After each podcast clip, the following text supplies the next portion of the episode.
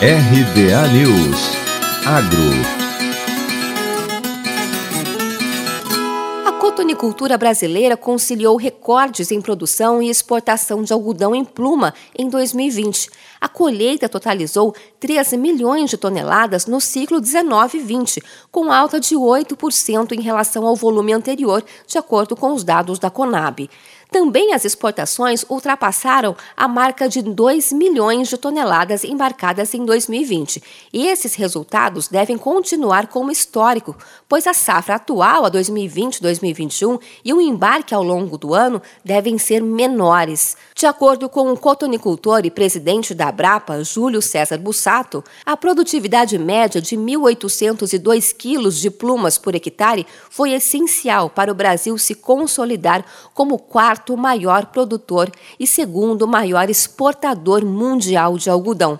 Além disso, Bussato ressalta que foi possível evoluir ainda mais em qualidade, micronaire, uniformidade e comprimento de fibra, características necessárias para acessar qualquer mercado externo. O clima favorável na maioria dos estados e a alta adesão dos cotonicultores às tecnologias contribuíram para o ganho em qualidade do algodão.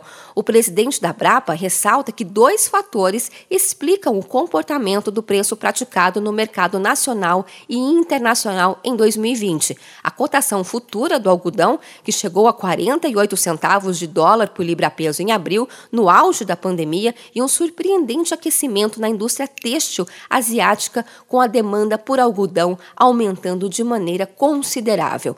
A previsão da Abrapa é de que a produção varie de 2,4 a 2,6 milhões de toneladas na safra 2020-2021, com redução de 600 a 400 mil toneladas em relação ao recorde da safra anterior. Júlio César Bussato avalia que os cotonicultores diminuíram o plantio devido às incertezas de mercado decorrentes da pandemia, a maior competitividade da soja e do milho no quesito rentabilidade e também por conta dos efeitos do fenômeno climático Laninha. A área semeada está estimada em 1,37 milhão de hectares, 15% menor do que na safra anterior.